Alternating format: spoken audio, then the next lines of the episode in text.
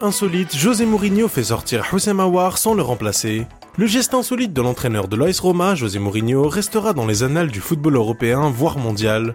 Il en est l'auteur lors du match de préparation joué le samedi 12 août face au club albanais Partizani Tirana. En effet, le coach portugais de l'AS Roma n'a pas hésité à faire sortir le milieu offensif algérien Houssem Aouar sans le faire remplacer. C'est un geste très étrange effectué à la 79e minute de jeu mais qui n'aura une explication que beaucoup plus tard. Selon une vidéo de la scène qui circule sur les réseaux sociaux, même l'international algérien n'avait pas compris le manège avant qu'on lui donne des explications sur le banc. Selon le journal sportif italien Corriere dello Sport, l'entraîneur portugais de l'AS Roma a fait sortir Hossein pour le protéger contre le jeu plutôt violent des adversaires du jour.